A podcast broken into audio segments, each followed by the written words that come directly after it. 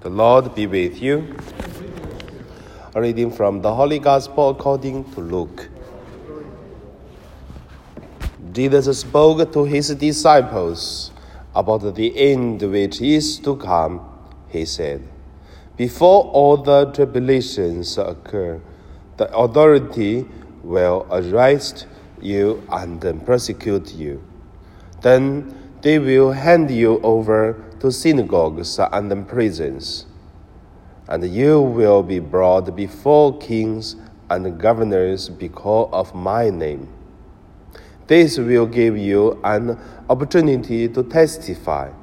So make up your minds not to prepare your defense in advance, for I will give you words and wisdom that uh, none of your op- will be able to withstand or contradict. contradict. You will be betrayed even by parents, brothers, and sisters, by relatives and friends, and they will put some of you to death. You will be hated by all because of my name, but not a hair of your head will perish. By your endurance, you will gain your souls. The Gospel of the Lord. So today, my meditation, I would call it uh, God knows and God help. So first, let us look at the persecution and uh, God uh, knows. In today's gospel, we can see there are several words to say uh, at that time the persecution will start, and then how it is the people persecuted by the governors and even by the families, relatives, and then the famines happen, all these things. It seems that so many bad news. But I want to say, even these things happened doesn't mean uh, out of uh, God's control. Like in Chinese to say, does God have eye to see the things happened? Does God care about this thing happened? Where is God? But I want to say, God knows. So when every time the persecution started, it seems that uh, the evil spirit has more power. But I want to say, God knows. And also at the persecution time, it is also a time of uh, clean repentance, and also to make one soul, one children of God more holy. Because God knows how to teach His children. And also, God knows how to use uh, another stone to make one knife more sharper. So, God knows it is uh, happened, the things we thought it is dangerous. So, if put all this into the situation we have now, I would say between China and the Vatican, between the Catholic and the Chinese government, and between the church and the world, and between the Catholic and with other religions, I still want to say, God knows.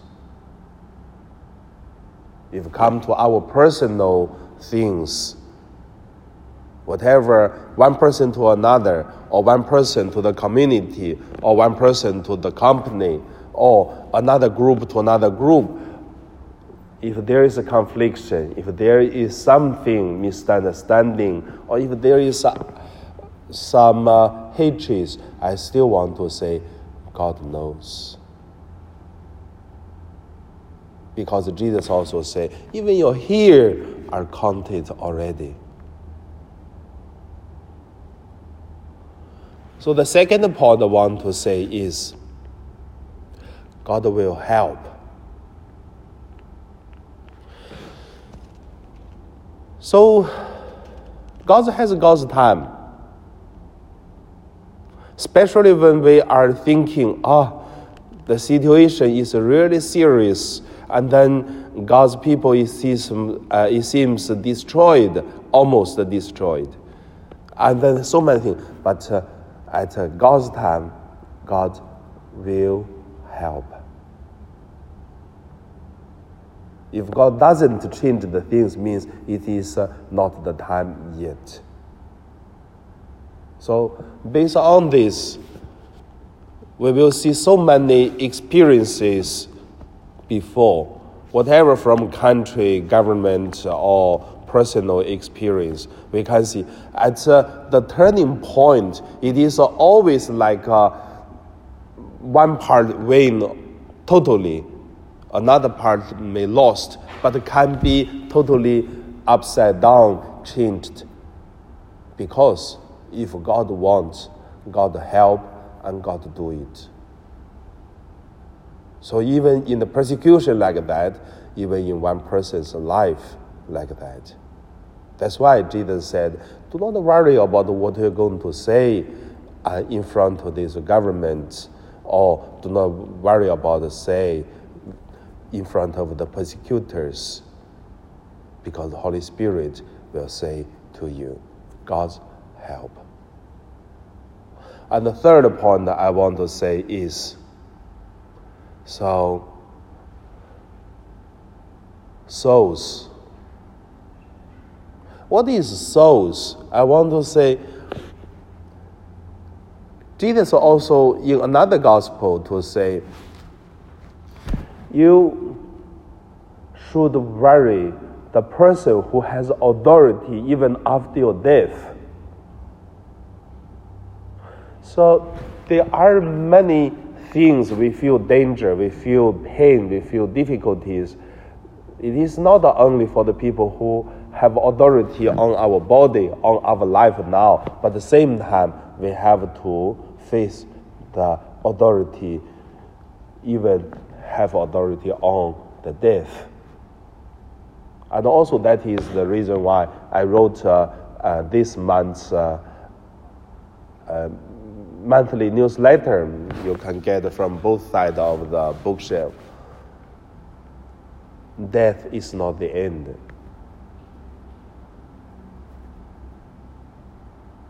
And also, not only negative way to look at uh, the life uh, after death, and a negative way to look at, uh, oh, we have to scare uh, God or evil of God. It's not only in that simple way, but also take uh, the religions, take the faith as a, a help power for our life.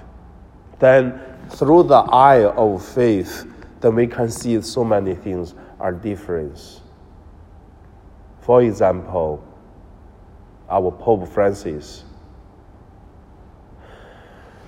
So I remember the Pope Francis uh, read that uh, the Chinese bishops joined the Worldly Bishop Conference. And when he read that, he was crying.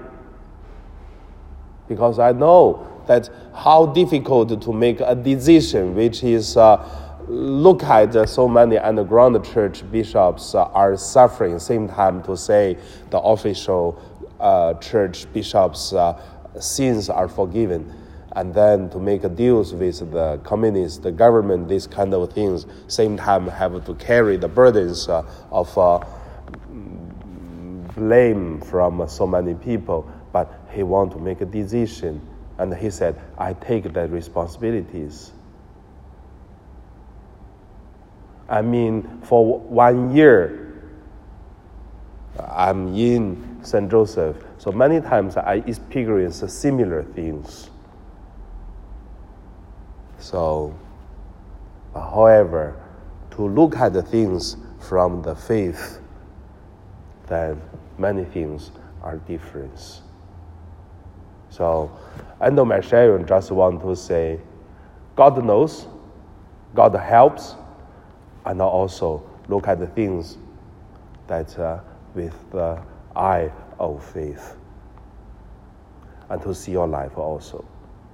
And now we pray.